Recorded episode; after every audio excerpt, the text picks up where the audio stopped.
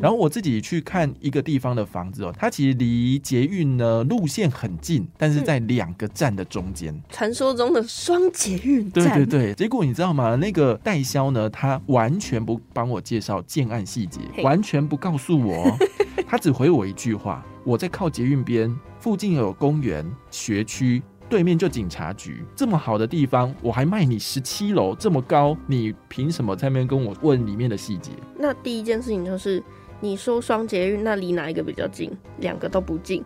第二件事情，我没有要结婚，也没有要生小孩，我干嘛要学去呢？那对我来讲说，你只能告诉我说其他还有什么好处，才可以吸引我买不买这个房子啊？对，但他就觉得贵就贵在它的地段好。你买房子的重点不是在自住，而是在买地段。这个很贵耶，这房子我还买的超级不快乐的话，那真的是不知道买这个房子要干嘛。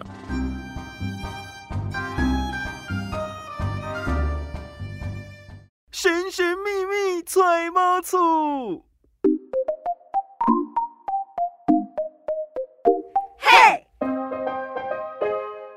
小资买房不怕错。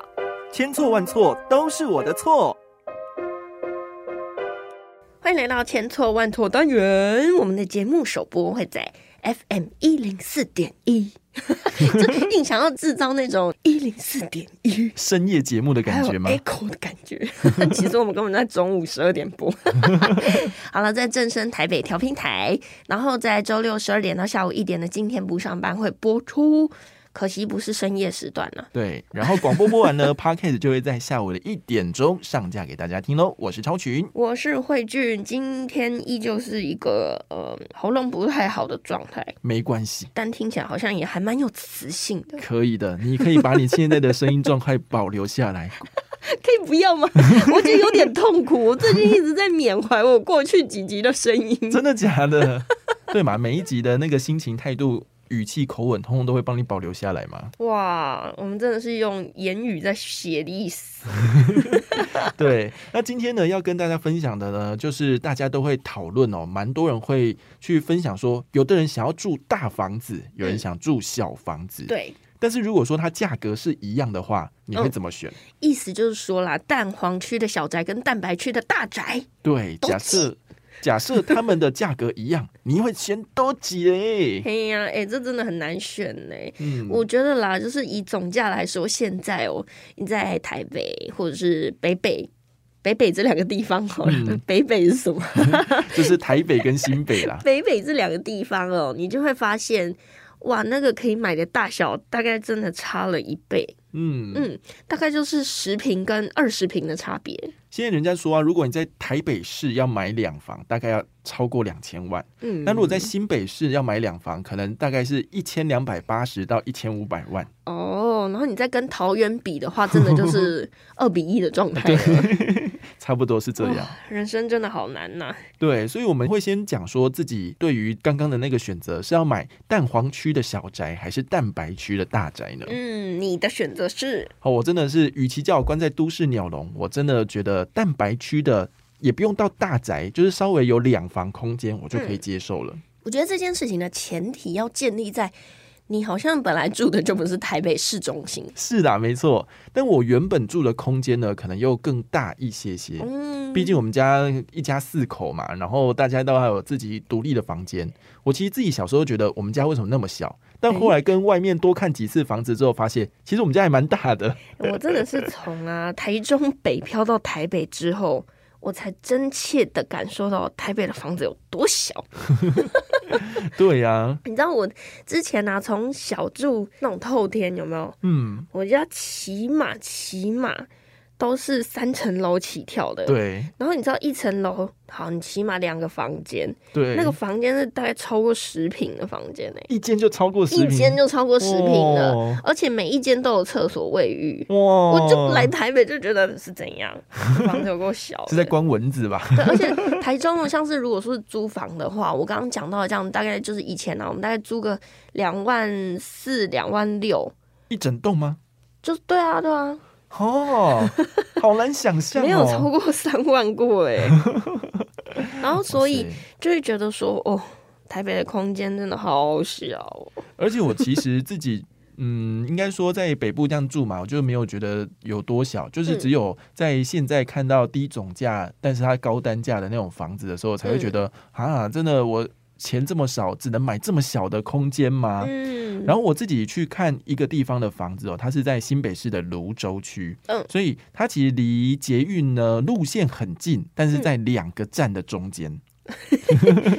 传说中的双捷运对站，对对，它就是两个捷运站中间。好，结果你知道吗？那个代销呢，他完全不帮我介绍建案细节。嗯，我问他里面的厕所怎么样啊，有没有开窗户啊，或者是有什么对外啊，附近有什么样吵闹的设施啊，完全不告诉我。他只回我一句话，他说我在靠捷运边，附近有公园、学区，对面就警察局，这样的地段有多好？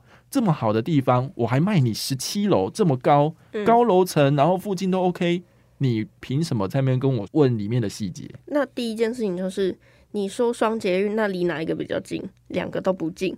第二件事情，我没有要结婚，也没有要生小孩，我干嘛要学去呢？那对我来讲说，你只能告诉我说其他还有什么好处，才可以吸引我买不买这个房子啊？对，但他就觉得贵就贵在它的地段好。然后呢，有这个地段，你就算自己不住，你未来要租人，还是说你要脱手，都很方便，进可攻，退可守。嗯所以他觉得你买房子的重点不是在自住，而是在买地段。那你有问他吗？今天当你当房东的时候，嗯你愿意让人家寄户口吗？一句话把他堵死。对，所以我就觉得这个人好嚣张哦，嗯然后我就觉得。你是第一次出来卖房子，还是你本来就是这种嚣张的人？然后反正讲完之后，觉得这个人太嚣张，我就走了。因为我通常一定会，就是说买房子是很重感情的嘛，就是说这个房子你不一定要跟他谈恋爱，但是你至少要知道他有什么样的优点。毕竟你到时候如果要再转卖给下一手的时候，你才有机会拿来说然后第。二件事情就是我花钱要花的快心啊！对、拜托，这个很贵耶，这房子我还买的超级不快乐的话，那真的是不知道买这个房子要干嘛。对，所以说一来它那个空间真的超级小，室内可能剩下十平；二来呢，就是它的价格真的是比周围还要贵。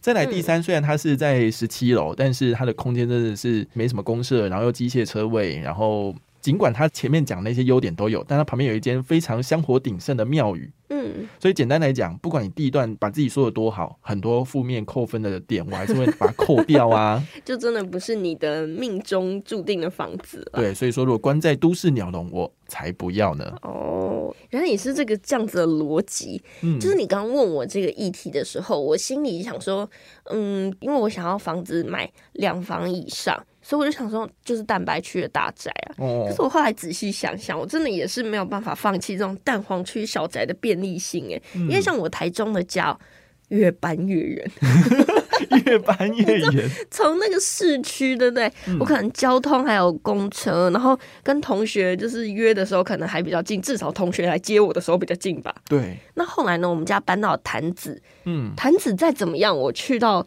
台中市区，我可以搭火车。对，我家现在住在大雅，就是一个火车也没有，公车搭过去要两个小时。哇，然后呢，我好像现在处在于一个，如果我爸爸不载我，或者是因为其实，在我们家那附近骑机车真的太危险了，嗯，我就没有行动能力耶。但是你家不是离机场很近吗？啊，对了，这回应基流鹤啊。但是台湾好像国内线没有在对飞了，所以好像也没有用。对啊，所以就觉得说，好像这些就是蛋白区的这个大宅，嗯，现在真的是蛋白区的大宅。其实我觉得啦，环境清幽倒也是不错，嗯，可是便利性就是大家要考虑一下啦。真的，我觉得其实便利性，你知道有吃有喝都 OK 啊。对可是还有一件事情，就是当你今天又要加上工作这件事情的时候，对，所以说如果你是在市中心工作的话，你会怎么样选这个房子呢？然后我们其实要跟大家分享一本书，我看到的时候觉得超级有趣的，因为呢，它的标题就讲到“心中有数，脚下有路”。那他这本书其实里面有蛮多那种数学的公式，哎、不是我要说，我觉得这本书名看起来真的很无聊。但他后的副标题叫做“用数学思维解读世界，解决生活中的难题”啊突。然就变得很有聊了。对他就是要跟你讲说，其实有很多数学的公式你不用去记它，但是它的意思呢，它又可以套用在生活当中。哎、我觉得这还蛮酷的，因为你就有提到说，这是一本用数字来看生活的书。对，数字怎么看生活呢？呃，譬如说，他就举了一个公式，但那个公式呃可能不重要，叫做脉冲函数。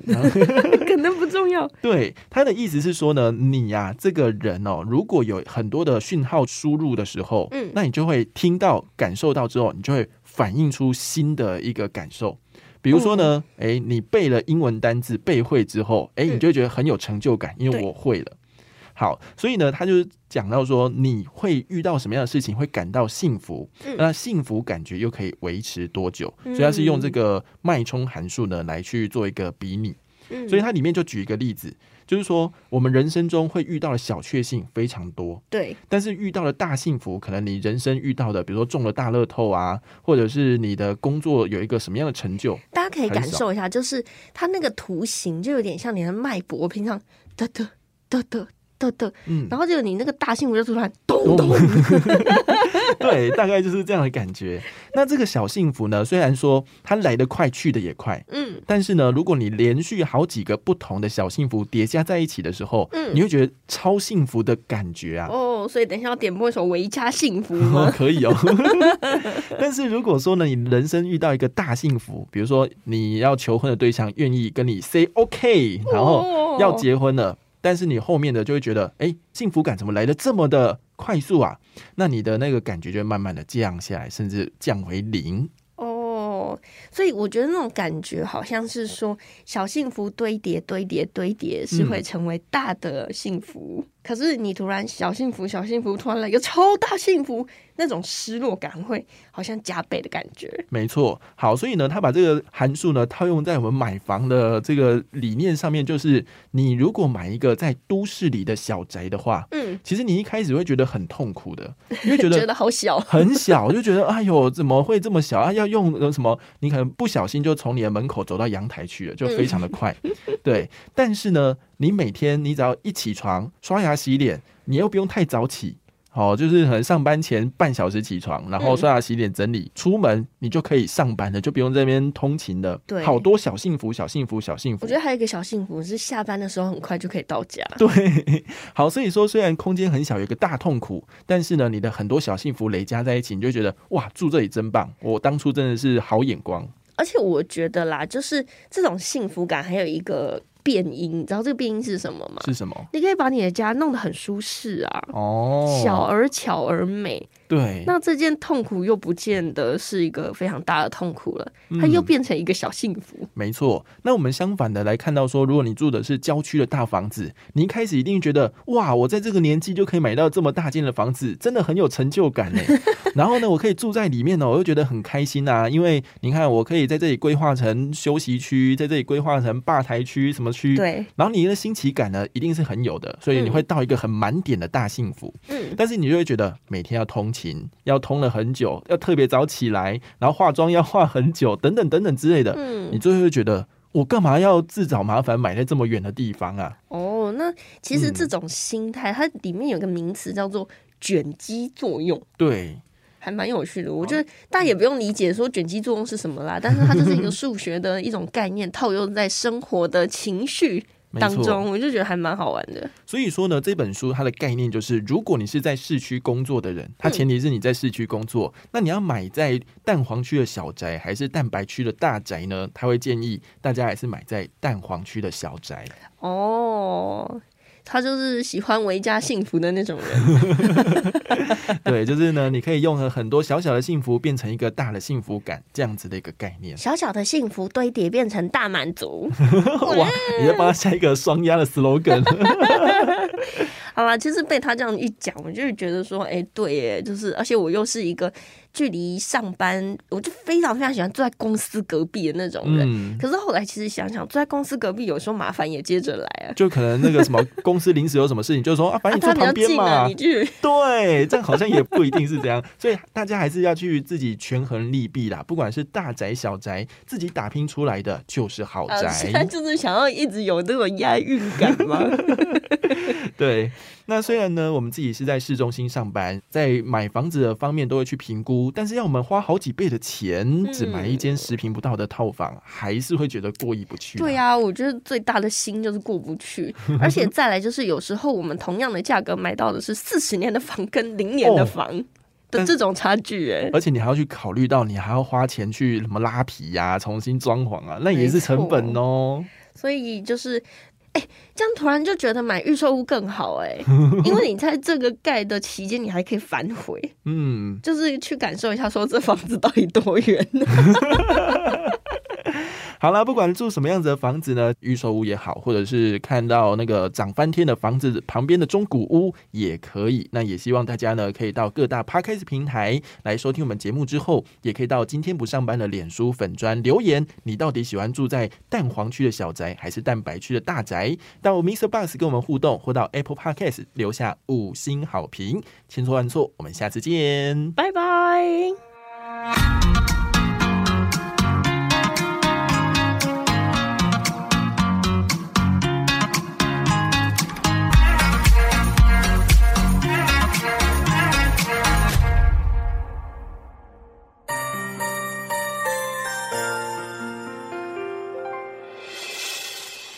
心的时候有我陪伴你，欢笑的时候与你同行，关心你的点点滴滴。